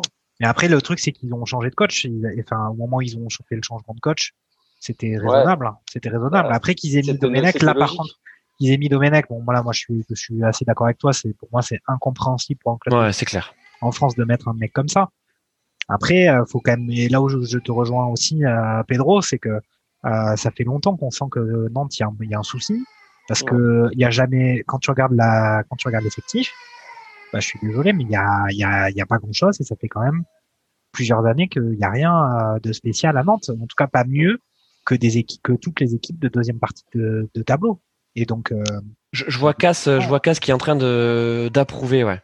Ouais, on entend des supporters euh, nantais euh, genre dans, euh, Ouais, c'est une supportrice nantaise ouais, que vous entendez en, en fond. Non, mais effectivement, je... c'est vrai qu'on réfléchissait à la, la Ligue 2. Euh, c'est c'est risqué hein, pour eux, c'est c'est chaud. Euh, Domenech, je le vois pas remonter euh, la pente. Leur chance, c'est qu'il y a que trois clubs qui peuvent être, euh, comment dire, euh, rétrogradés. Donc, euh, ils ont peut-être euh, une opportunité de passer en- entre les mailles du filet. Mais euh, c'est ça, comment dire, Ils sont se battre. hein. ils sont barragistes là maintenant, là, parce que vous avez omis de dire qu'il y a un match euh, Mhm. qui était censé être le fil rouge. Il y a 2-1 pour Dijon quand même. après avoir été mené euh, 1-0. Mais après, c'est vrai qu'il y a quand même pas mal de, de candidats à la descente euh, cette année, avec des équipes qui Euh, Les cinq, vraiment- hein, les cinq là. les cinq, les cinq là, Saint-Etienne, Dijon, Nantes, Nîmes et Lorient. Quand tu vois ce qu'ils font sur le terrain, c'est vrai qu'on peut être inquiet pour eux. Et euh, c'est vrai que c'est pas joli. Hein. Y a, ils prennent pas de risques, ils, ils perdent tous les matchs. Donc, euh, c'est- ou ils font beaucoup de nuls aussi, mais, mais c'est nul. Mais ils prennent pas de points. Ouais. Et là, si Lorient euh, perd ce match-là contre Dijon, ça peut être très compliqué. Là, ça, ça peut être le début de la fin. Euh, autre club, euh, autre club que, que je vous propose de donc d'ausculter, euh, c'est Montpellier. Euh, parce que Montpellier aussi, ben c'est beaucoup beaucoup plus, beaucoup plus compliqué. Euh, donc euh, pareil, même stat hein, sur les cinq derniers matchs. Montpellier, c'est quatre défaites et un nul. Euh, bon, ils sont 11e à 28 points, donc ils sont, vraiment dans, le ventre mou. Mais, euh, mais on est surpris parce que parce qu'il y avait eu un bon début de saison de la part de Montpellier, euh, de belles choses de, la part notamment du duo Delors-Laborde. Et là, gros coup de moins bien, Jean-Mi. Non, non, c'est vrai que je suis d'accord avec toi. hein, Delors, Laborde, avec Savanier derrière et Mollet, c'était du beau jeu offensif. Après, ce qu'ils avaient quand même, euh, ils compensaient quand même des armements défensifs assez réguliers, une sorte de de c'est des joueurs qu'on aime bien, mais euh, une sorte de vieillesse de la part des, des de l'arrière-garde euh, Montpellier-Rennes par euh, une sorte de grinta offensive avec euh, Delors Laborde qui c'était vraiment beau ce qu'il faisait c'était le, le, bon le bon duo quand même qui qui mettait des, des beaux buts. T'as l'impression qu'il y avait deux Gignac devant c'était vraiment cool. Et là c'est vrai que maintenant que les buteurs sont moins en verve ça coince ça coince et puis euh, et puis après, j'ai l'impression qu'il y a aussi quand même, moi je trouve qu'ils sont souvent un petit peu trop excités quand même. Ils ont besoin de vraiment avoir la grinta, mais de pas forcément dans le bon sens du terme quand ils sont sur le terrain. Euh, ça s'était vu contre contre Lille, où je les avais trouvés ultra agressifs. Et puis au final, le match était sympa à voir parce qu'ils étaient revenus au score et etc. Il aurait pu se passer quelque chose, mais c'était vraiment dans le une sorte d'odyssée quoi dans le match. Et, et là maintenant, c'est vrai qu'ils ont toujours besoin d'être un exploit. Il n'y a plus rien, on va dire, de de vraiment construit. Ça part un peu dans tous les sens. Et, euh, et je ne sais pas quels sont les stats de Laborde et de l'or sur les derniers matchs, mais je pense pas que ça soit. Je pense que c'est nettement en dessous par rapport au début de saison qu'ils ont fait. Et à noter quand même que Savanier avait été euh, avait été absent pendant pas mal de temps euh, hmm. avant ce match contre contre le PSG. Mais il est quand même moins performant cette, euh, cette saison euh, Savanier, qui a pu l'être. Peut-être le Covid aussi. Oui. Euh, Pedro Miguel, toi sur euh, sur Montpellier, euh, bon, voilà, bon, c'est sûr que maintenant quand quand on voit qu'à mi-saison ils sont ils sont moitié de tableau, on imagine mal les voir les voir européens, mais il y a quand même un sentiment de gâchis parce que ça ça faisait partie des je vais pas dire des valeurs sûres, mais mais des équipes qui, qui quand même chaque saison depuis depuis quelques moments, depuis quelques années, nous montraient des belles choses. Carrément, mais c'est, moi je rejoins euh, Jean-Mi euh, là-dessus, il a, il a raison, il a bien dit. Euh, ils avaient une certaine animation offensive que tu retrouvais pas forcément dans tous les clubs. Et, voilà, moi je pense que Michel Derzakarian, ça fait longtemps qu'il a ce groupe et qu'il le gère plutôt bien. Il a bien animé. Je pense que je pense que c'est typiquement le genre de, de, le genre de club qui, qui sans doute est aussi euh, touché et d'un point de vue euh, est touché économiquement et ça se retrouve au niveau du sportif. Oh, et je, je pense que moi je, je, pense euh, parce que je crois qu'ils ont annoncé qu'ils allaient euh, ils allaient construire leur leur stade en fond propre. Leur stade ouais mais oui oui, mais mais de toute façon je pense que on l'a dit tout à l'heure il y a Savanier qui a fait qui a fait moins de qui a, qui, a, qui, a, qui a, été touché par le Covid et qui a mis du temps à, à revenir à son niveau etc. Je pense que tout le groupe euh, globalement a, peut-être mal vécu aussi cette, euh, cette période, euh, cette période du Covid et tout. et il y avait des rumeurs de transfert aussi de Laborde et de et de et de pardon et de Lafont. Et voilà, ben à, à, voir où est-ce que à voir comment est-ce que ce, le club va se reconstruire et avancer et avancer. Après, je suis pas trop inquiet non plus parce que je pense que mine de rien, les joueurs vont commencer à se remettre euh, dans le rythme. Euh, je pense qu'ils ont peut-être pas pu avoir la meilleure préparation physique aussi euh, en début de saison. Je ne sais pas ce qui, a pu gêner finalement leur, leur mise en place. Mais en tout cas, je pense que le club est assez bien structuré au niveau de la direction, que le coach sait où il veut aller en termes de, de vision, en termes de vision dans le, dans le foot, et, et que derrière ça va venir moi, je suis pas vraiment inquiet par, par ce club parce que il y a toujours des dents de euh, surtout dans ces clubs-là qui, qui flirtent entre euh, euh la douzième et la, et la sixième place euh, du championnat. Ça évolue toujours un peu. Euh, mais mais mais voilà, je me, je me dis, c'est moins catastrophique que d'autres clubs qu'on a cités auparavant. Et dernier club que voilà que je vous propose que, que l'on passe sur le sur le barbecue, c'est Lille. Alors j'espère que notre euh, notre supportrice euh, nantaise là qu'on entendait tout à l'heure va, va, aller un petit peu mieux parce qu'on va parler d'un club qui va plutôt bien euh, et qui nous enchante. donc Lille est deuxième, en fait premier ex parce qu'ils ont le même nombre de points que, que le PSG, 45 points. alors lors des présentes émissions, on a encensé à juste titre Galtier qui avait remobilisé ce groupe, qui euh, et, ça c'est clair que c'est un excellent entraîneur et, il a encore prouvé. Euh, mais au-delà de ça, euh, Lille c'est une équipe solide et complète. et j'ai envie de dire, c'est peut-être presque notre notre coup de cœur non jusqu'à présent, Jean-Mi?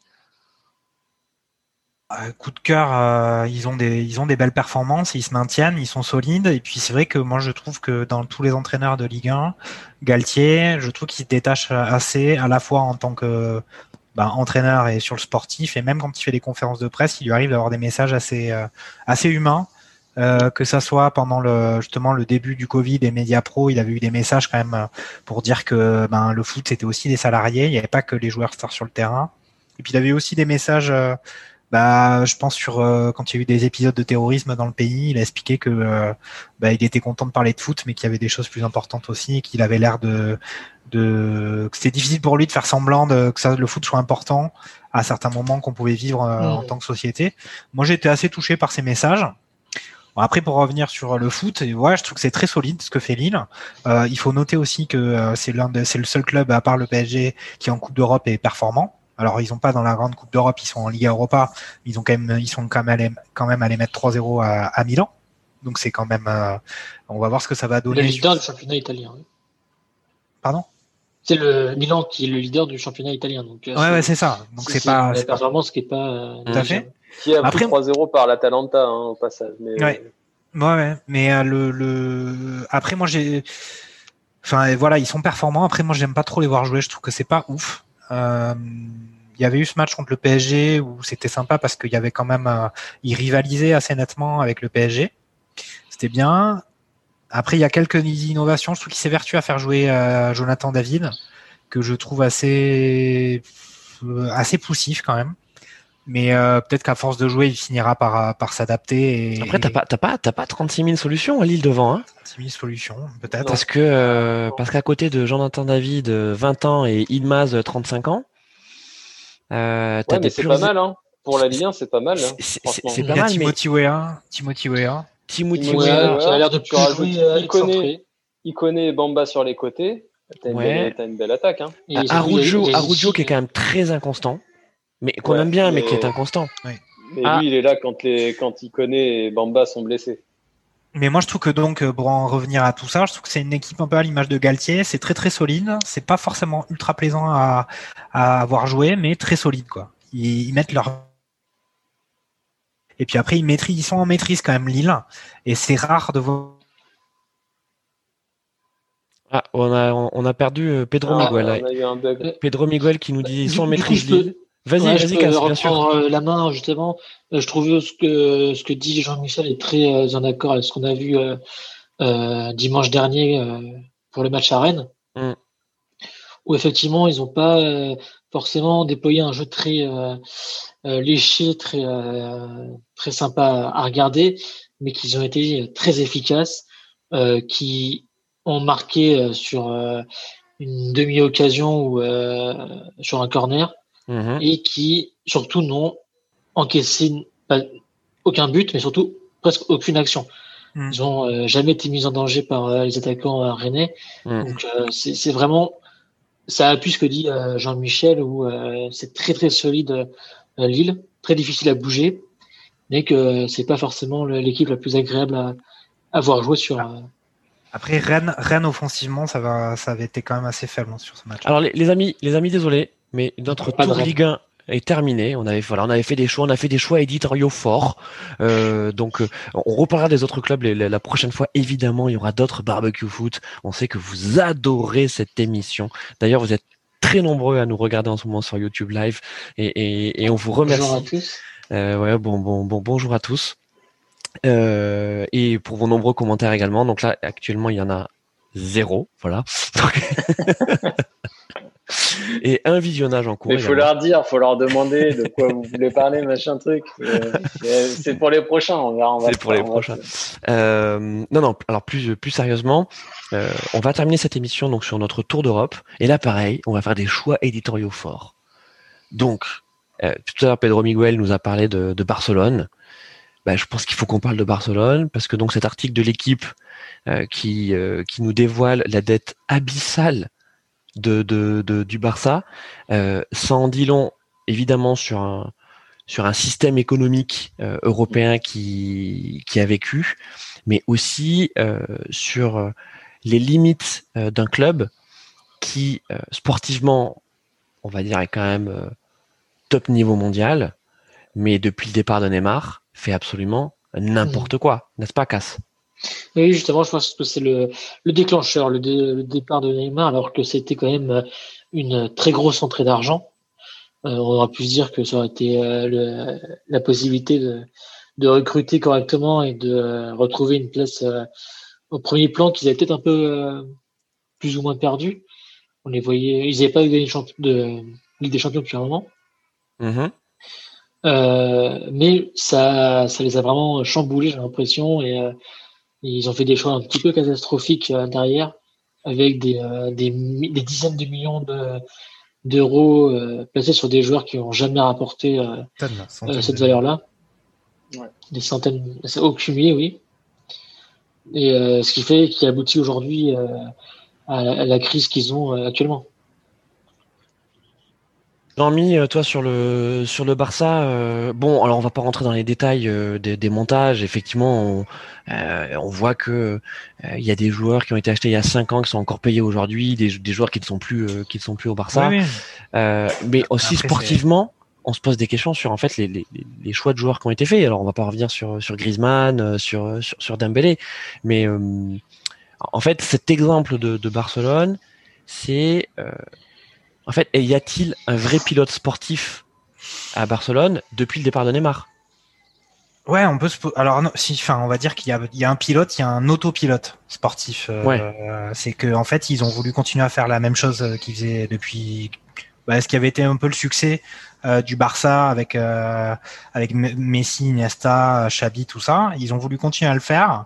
Et sauf qu'au final, les joueurs quand même changent prennent la retraite, s'en vont. Euh, le foot euh, aussi évolue. Le, hein. le foot s'adapte aussi à cette structure. Oui, oui, non, mais même euh, supposons que les, les, adversaires ne trouvent toujours pas les solutions pour pour lutter contre le toqué de, du Barça. Ok, imaginons ça. Ils essaient de continuer ça avec d'autres joueurs qui recrutent ultra cher et qui n'arrivent pas à se mettre ben, au diapason ou qui n'ont pas fait la Masia comme les autres, j'en sais rien.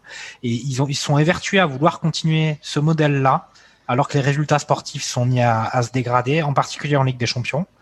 Et, euh, et ça n'a pas du tout marché. Et ils ont, ils ont quand même mis, ils ont surpayé leur transfert. On a l'impression que c'était un peu un, un, PSG espagnol. Dès qu'ils ont eu la rentrée d'argent du transfert de Neymar, les 220 millions, ils sont mis à recruter à des tarifs exorbitants des joueurs qui, bah, un Dembélé, je sais plus combien c'est qui l'ont recruté, genre 110 millions d'euros, quelque chose comme ça. Euh, alors peut-être 90 ou 110, mais bon. Moins que ça, 90 on n'est pas on n'est pas à 20 millions près, hein. c'est bon. Euh, à ce niveau-là, on n'est plus à 20 millions près. Ouais. Et puis et puis et puis ça, ça bug et c'est vrai que ils ont c'est ce tournant-là du changement de on va dire de plan de jeu global de ce qu'ils ont fait pendant euh, pendant plus de 10 ans, eh ben ils ont ils réussissent pas à le prendre et, et j'imagine qu'effectivement c'est compliqué, c'est une culture de club à changer dans toutes les équipes à tous les niveaux. Euh, euh, parce qu'ils se sont organisés de cette façon. Mais ça, effectivement, déjà ça marche plus parce qu'ils ont plus les joueurs pour le faire, et ça marche plus aussi parce que les autres équipes où le football a évolué. Mmh. Comme l'a dit Bredo. Euh, deuxième sujet euh, que, que, je vous propose d'aborder sur le, le, foot européen, euh, c'est donc Chelsea. Chelsea qui a donc viré Frank Lampard, la légende Frank Lampard, pour récupérer notre ancien ami Thomas Tuchel. Cass, Qu'est-ce que ça t'inspire? Euh, je pense qu'ils en avaient besoin de changer de, coach. Je n'étais pas vraiment euh, convaincu par le jeu euh, de Chelsea. On t'a pas entendu, Christophe? Non, pardon, j'ai encore le, supporter nantais ah. Ah. Voilà, qui, qui exprime, qui, exprime sa supportrice qui exprime sa, mécontentement. En désespoir face à la nomination de Domenech. Désolé. Non, mais effectivement, euh, c'est, ça peut être un, tournant parce qu'ils avaient fait un, quand même un recrutement très important euh, cet été, euh, qui n'a pas porté ses fruits jusque-là. Ils sont dixième de, de première ligue, il me semble. au niveau du jeu, c'était pas terrible, terrible. sur les matchs que je, je les ai vus faire en Ligue des Champions, notamment contre Rennes, c'était franchement pas euh, flamboyant, même s'ils ont gagné. C'était assez poussif. Et euh, je pense que Tourelle est sûrement l'homme de la situation pour euh, remettre Chelsea sur les bonnes rails. Qu'est-ce que vous en pensez bah, Pedro a pas l'air convaincu là. Pedro fait la moue. Vas-y Pedro. Alors attends, Pedro oh Miguel déjà. On, on, sait que tu portes pas Thomas Tuchel dans ton cœur. Non, mais en fait, je suis content qu'il se soit cassé et en fait, je vais pas faire le, je vais pas faire le, le, supporter parisien euh, emmerdé, etc. Euh, moi, en fait, je suis vraiment fondamentalement en désaccord avec ses principes de jeu. Euh, sa façon de jouer ne me correspond pas, ses, ses, choix tactiques ne me correspondent pas, la façon dont il manage les joueurs ne me correspond pas, et, euh, et c'est très bien pour lui d'être euh, tombé sur Chelsea je pense que toutes les planètes se sont alignées pour choisir Thomas Tuchel parce que entre la communauté allemande extrêmement mmh. importante qui est présente à Chelsea, entre les Werner, les Kaya Vert, les Rudiger, etc. Donc il y, a, eu énormément d'investissements qu'il faut réussir à rentabiliser, mine de rien, parce qu'il y a une logique de coût derrière ça aussi. Hein, et, et c'est bien d'avoir un coach allemand qui puisse réinsuffler les principes euh, que ces joueurs ont pu la, voilà. la, rigueur, économique allemande, on connaît. Et, et, et qu'en plus ils puissent euh, voilà essayer de distiller son, son style de jeu qui, qui est assez euh, assez proche de voilà des principes en Bundesliga, etc. Après, euh, moi, je pense que euh, là, euh, eux, ils ont joué. je sais pas si vous avez vu le match de ce soir face à Wolverhampton, un Wolverhampton qui est en situation catastrophique, qui est genre 15e, qui était 15e et qui est passé 13e suite au match nul, qui est en première ligue. c'est moi, c'est dramatique parce que j'adore ce, j'adorais ce club l'année dernière qui avait fait mais des des, des super matchs contre Liverpool, contre tous les gros. Euh, ouais, ils avaient fait. C'est vrai que lors du, du restart, euh, donc euh, Chelsea avait fait un super parcours, ce qui leur avait permis de d'accrocher de, la Ligue des Champions. Ça c'est clair. Ouais, exactement. Et, et euh, là, euh, bah, j'ai regardé le match. J'ai revu le. J'ai eu l'impression de revoir un ancien match du PSG. Euh, avec une équipe qui, soi-disant, essaye d'avoir la possession du ballon, mais qui se fait tout le temps prendre en contre et qui se fait littéralement exploser. Et, et il s'agit pas, c'est pas une vague, hein, c'est Alvaro Neto qui prend le ballon, il traverse le milieu, il traverse l'attaque, il se retrouve en face à face face à Mendy et il met un lob euh, qui touche la transversale. Voilà, c'est autant de. Alvaro Neto, c'est c'est quand même discount. Hein. elle est bonne, elle est bonne, ça. Elle est bonne, on la garde. Et le prochain test, ça va être Burnley une équipe qui a euh, gagné contre Liverpool, qui a gagné encore son dernier match là. Oui, c'est intéressant. Euh, c'est une belle équipe. Euh, à voir s'ils vont réussir. Et moi, la, deadline que je, que je vois, c'est le 23 février face à l'Atlético Madrid en Ligue des Champions. Gros, gros match. Et là, ça va être un autre paire de manches là. Je suis bien d'accord. Après, pour n'importe quel coach, c'est difficile un match comme ça contre un Atlético qui est en pleine, euh, qui est en pleine bourre en, en Ils ont une équipe, ils ont une vraie équipe. Euh, ah ouais, ouais, et puis c'est solide, hein, c'est tout ça, c'est ouais, exactement. Après, voilà, Tourelle, il si, enfin, s'ils ont viré Lampard, qui est quand même une figure du club et qui a été à la tête d'un recrutement de plus de 200 millions euh, cet été, euh, c'est que quand même euh, le club était pas en très bonne position, qu'ils ont senti que c'était pas récupérable par Lampard parce qu'ils ont quand même confié vraiment énormément de pognon. Donc là, il y a Tourelle qui arrive et euh, euh, tout Tourelle qu'il est, euh, on s'attend pas forcément à ce qu'il à ce qu'il renverse la vapeur complètement. Je pense qu'il y a des joueurs qui sont vraiment en dessous euh, de ce qu'ils sont censés, de ce qu'ils sont capables de montrer, même si pour beaucoup c'est quand même des jeunes. Mais un gars comme euh, Ziyech, il y a pas, il a pas de raison qu'à un moment donné ça se débloque pas et qu'il il, il, va, il va se remettre à, à faire la différence. Euh, J'ai pas cité Werner aussi, mais Werner c'est un, un, exemple, mais c'est un exemple hyper flagrant. Ouais. C'est un mec qui marche, c'est un mec qui marche à la confiance. Et je pense que les instances dirigeantes du club, ils se sont rendus compte que c'était, ils étaient trop enfoncés et qu'il fallait vraiment un, un, coup de pied au cul de la globalité du club et donc un départ de Lampard. Après, est-ce que Tourelle va y arriver? Je pense que c'est, enfin, je pense qu'il c'est pas qu'il a rien à perdre, mais effectivement, tu, tu as raison de noter que il a la culture allemande. Beaucoup des joueurs qui sont dans le club maintenant sont allemands. C'est des jeunes aussi. aussi. Des jeunes aussi. Ce qu'il avait, ce qu'il avait réussi à faire à Dortmund, euh, c'était aussi quand même avec euh, notamment des jeunes euh, comme ça. Mhm. Donc, il y a, je pense que c'est effectivement il y a un alignement des planètes et il a tout. Normalement, il a les cartes pour pour arriver à, à, à redresser. Après, si je devais de faire un prono maintenant sur Chelsea Atletico, c'est Atletico large qui. qui ah, mais ils vont se faire détruire. Et moi, je pense que, en fait, le truc, c'est que juste là-dessus, euh, et Christophe, je te, je, juste très rapidement, en fait, le point faible de Tourelle, c'est justement de jouer des équipes comme l'Atlético ou comme Leipzig qui sont capables de te mettre. Et je me rappelle très bien des matchs du, du PSG face à Leipzig.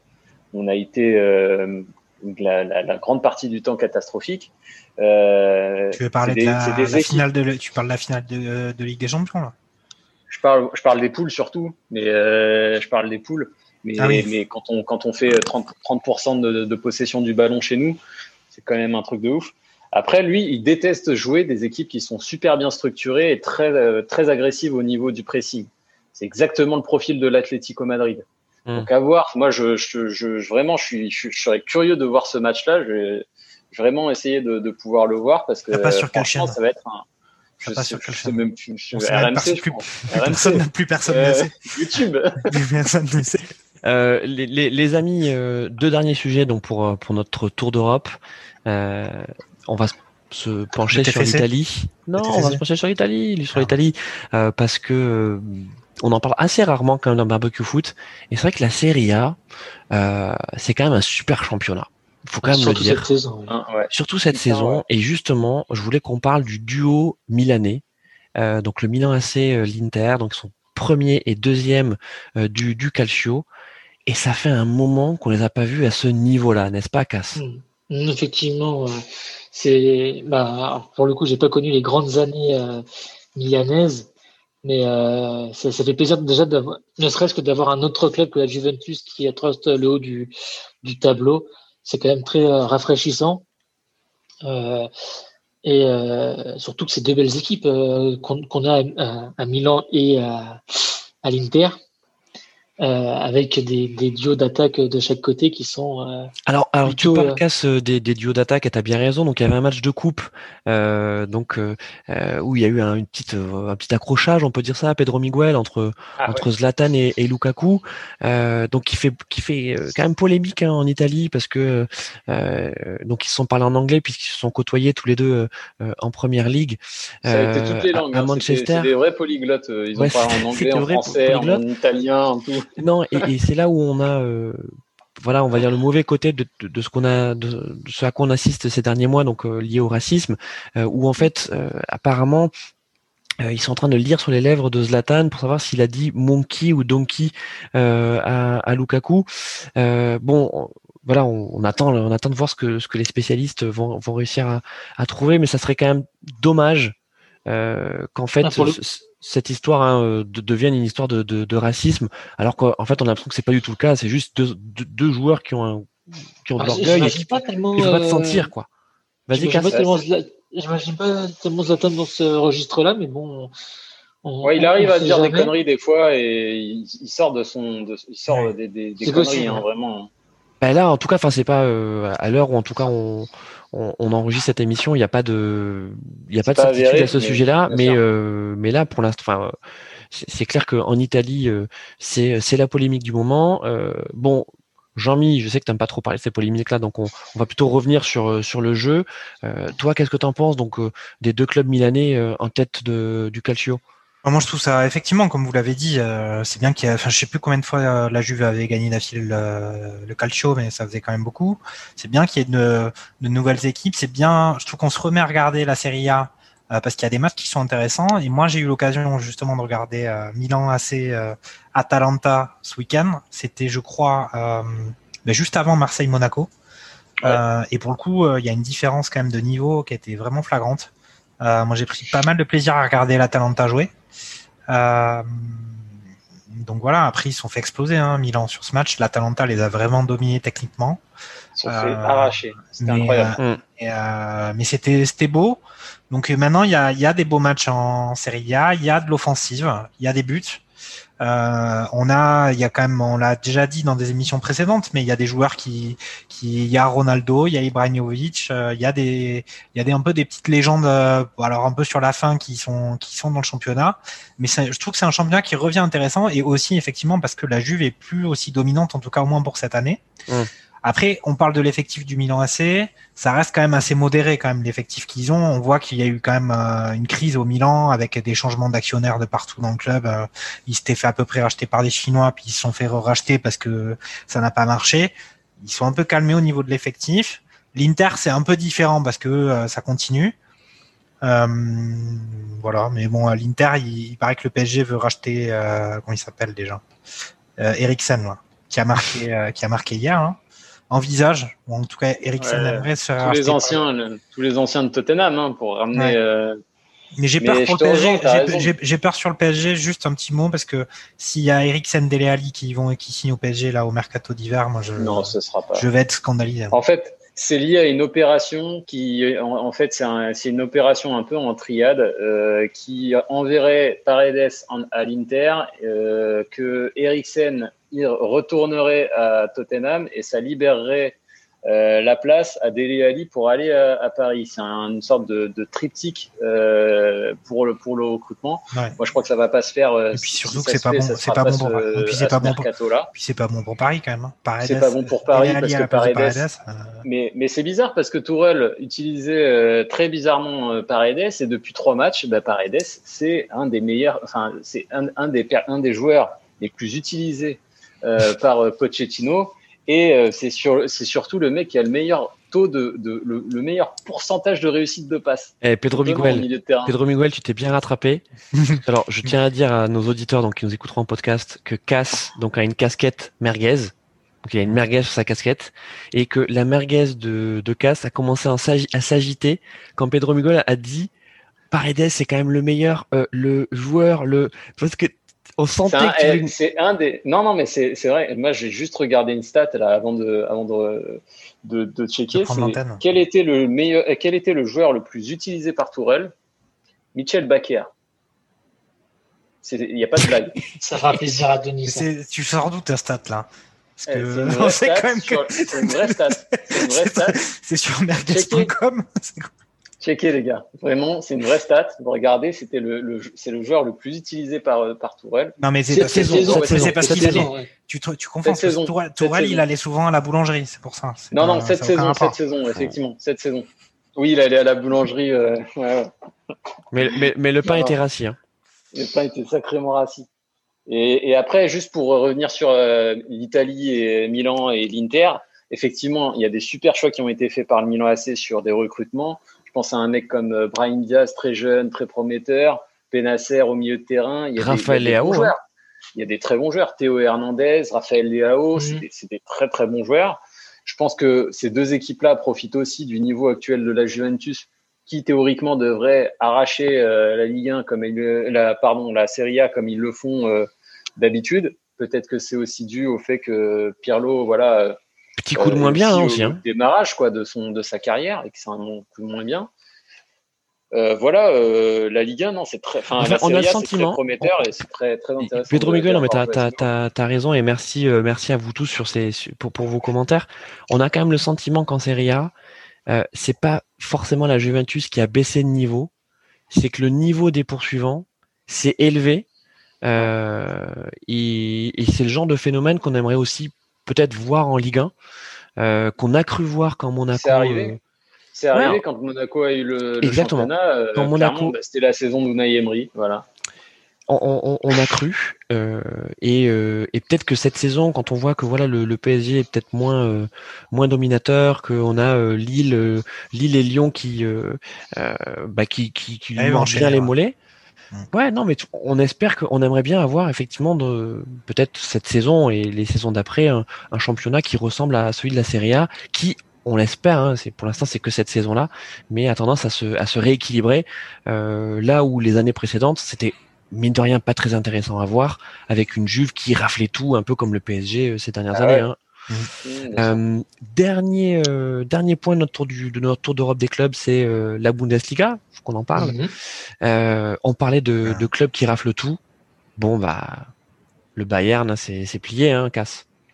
Alors oui, c'est plié, mais je pense qu'il y a quand même des choses à, à dire à propos de, la Bundesliga. Ah vas-y. alors moi j'avais noté justement trois points qui, qui, que je trouvais intéressants. Les trois points de casse et notamment euh, Wolfsburg qui était euh, quand même sur une période de moins bien les dernières euh, années et que là qui revient bien, ils sont troisième euh, actuellement mhm. et ils sont portés par leur buteur. Alors, par leur buteur, on va rester là, je pense, qui marque 12 buts en, Non, je peux le prononcer Weghorst. Weghorst, peut-être. Je suis censé. je suis en Allemagne actuellement.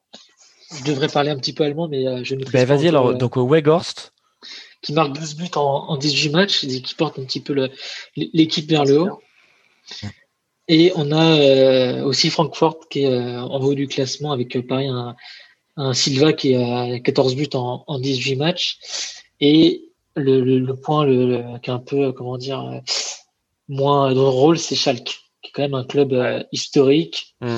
et qui, qui, qui, pointe tout en bas du classement à 7, 7 euh, points en 18 matchs. Ah ouais, non, mais chaque... d'ailleurs par le Bayern. Ah, chaque... Oui, 4-0. Chaque Nulfir, c'est euh, sur les 5 derniers matchs, 4 défaites, une victoire. Ils sont effectivement derniers, 18e à 7 points. Et le 17e, c'est Mayence à 10 points. Et le 16e, c'est Cologne à 15 points. Moi, je pense que pour les sauver, on pourrait leur envoyer Kerrer et Draxler et Becker. Il n'y aurait pas de problème derrière. Et Becker et, et, Becker. Le PSG leur a déjà envoyé Istanbul, mais... ça ne les a pas euh, forcément. Euh, ah J'ai remis, sur la Bundesliga. Alors, je disais que le Bayern s'est plié. Euh, le Bayern est premier avec 42 points, 7 points d'avance sur Leipzig, qui en a 35. Et sur les, les 5 derniers matchs, c'est 4 victoires, une défaite pour le Bayern. Stratosphérique. Hein. Ouais, ouais, mais j'ai pas trop suivi euh, la Bundesliga, faut que je l'avoue. Après, c'est vrai que sur les derniers épisodes de Ligue des Champions, on avait quand même vu des clubs émerger euh, hmm. entre Leipzig, entre le Borussia Mönchengladbach et euh, et le et euh, le Borussia Dortmund. On a vu quand même qu'il y avait des équipes qui avaient un niveau, un standing européen assez certain. Dortmund quand même qui, qui se maintient sur. Ouais, enfin là ils sont, c'est un, un peu dur ça coince un peu, ça coince un peu. Ouais, et d'ailleurs, justement vous m'avez coupé tout à l'heure quand je voulais parler de, eh ben, de l'avenir de, Bradley Cooper, mais Dortmund, le Borussia, ça coince un peu. Ils ont viré Lucien Favre, euh, qu'ils ont remplacé. Ça continue de coincer et il y a des petits bruits qui commencent à circuler, comme quoi Bradley Cooper serait euh, remplacé euh, par euh, Lucien Favre. Par Lucien Favre. Ah, d'accord, dans ce sens-là alors. Là, là celle-là, celle-là, on l'enregistre, hein, Et, et Pedro Miguel. Et, et, attends, Pedro Miguel. Alors, moi, je m'attendais à ce que ce soit toi qui me la sorte, celle-là. ah ouais, non, mais attends, je, suis moi, j'avais pas l'info. Écoute, j'ai mes sources aussi. Bon, parfait. Euh, bah, écoutez, merci, euh, merci à vous tous. Euh, avant de nous quitter, l'extrait merguez. Mmh. Hein, euh, Jean-Mi, c'est toi qui nous as concocté cet esprit, cet, cet esprit, pardon. Bah, il faut, cet il faut, extrait merguez. il faut quand même que tu précises que le dernier extrait qu'on avait fait passer euh, n'a été trouvé que par que par Denis euh, de P2J. Euh, il s'agissait d'une victoire de Strasbourg 3-0, 3-0 en, en, en, Coupe d'Europe. Donc un peu surpris que personne personne ne se rappelle de ce genre d'événement. Alors certes, c'était pas dans les années 2000, c'était un petit peu avant avec un but de, de un doublé d'Italie contre Liverpool, mais une victoire 3-0, donc euh, un jour alors, un match historique. Alors mon Jean-Mi, mon Jean-Mi, oublié de tous. Mon Jean-Mi, peut-être que ce, euh, effectivement, cet extrait merguez était un peu difficile. Mm. Donc là, Jean-Mi, il me semble euh, que tu as euh, voilà, un peu baissé la cuisson et tu es parti sur une merguez un peu plus mainstream. On est d'accord? On est d'accord, on est complètement d'accord. Ok, allez. Ça va faire plaisir à certains. De, de Monoprix versus la merguez. la merguez Attention, normalement, celle-ci est beaucoup plus abordable. Attention, j'envoie. Réfléchissez deux minutes. Euh, c'est pas excessif. Face à Frédéric Déhu, Pauletta dans la surface, la frappe Oh le but Oh le but exceptionnel encore une fois face à un Barthez maudit devant le portugais Pedro Miguel Pauletta qui ouvre son pied et qui trouve Fabien Barthez Donc magique, magique hein celle-là. Pedro Miguel, c'est un hommage. C'est un hommage de Jean-Michel. Jean-Michel savait que tu serais là. Ça fait plaisir. Donc, euh, on n'en dit pas plus. Donc, extrait merguez euh, à reconnaître. Euh, donc, euh, répondez sur les réseaux sociaux de, de Radio Merguez Co. Et puis, il y a évidemment une récompense merguez mm. que, que vous découvrirez. Voilà, c'est, cette récompense merguez change à chaque fois. Et là, ce sera une nouvelle récompense merguez. Euh, un voilà. boucher différent. Un boucher différent. C'est ça. On salue également donc nos, nos amis de, de, de P2J, notamment Martin qui qui est arrivé en fin d'émission et qui qui qui a animé le chat sur le sur le YouTube Live. Donc donc merci merci Martin. On salue également, on remercie Denis de nous avoir mis une belle merguez avant le début de l'émission. Alors, je sais qu'est-ce qu'il nous a dit? Il nous a dit, oh, les désolé, les gars, j'ai une urgence. J'ai une urgence il au a travail. Dit, non, il a dit, j'ai un repas au resto ce soir, je peux pas venir. Ouais, ouais, c'est ça. Qu'on l'a modérément, euh, modérément cru quand même. D'ailleurs, petit ça, point, euh, Denis, euh, Lorient a égalisé contre Dijon. Donc, peut-être une petite surprise avant la fin du live. Avec la victoire de Lorient. C'est ça, on est, on est à combien là? Et On deux, est combien, Casse 2-2 Et quelle minute? Bah, Il reste 5 minutes là. Il reste Ouais, 5 bon, minutes. Donc peut-être que, voilà, on va, on va terminer l'émission maintenant.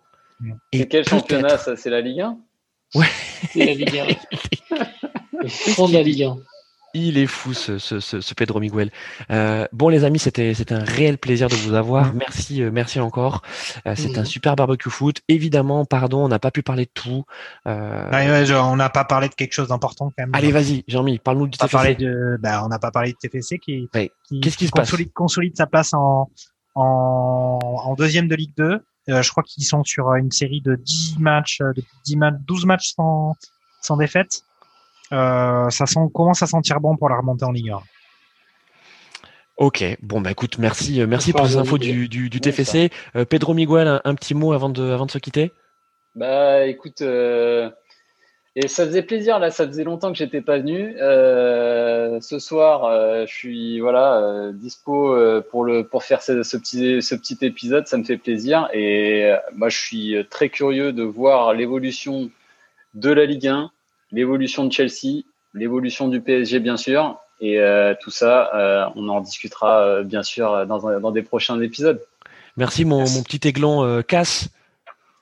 Euh, oui, moi je voudrais dire euh, bah, merci euh, amis et auditeurs et auditrices et euh, j'espère que vous avez pris autant de plaisir à nous écouter que nous vous avons pris de plaisir à faire l'émission.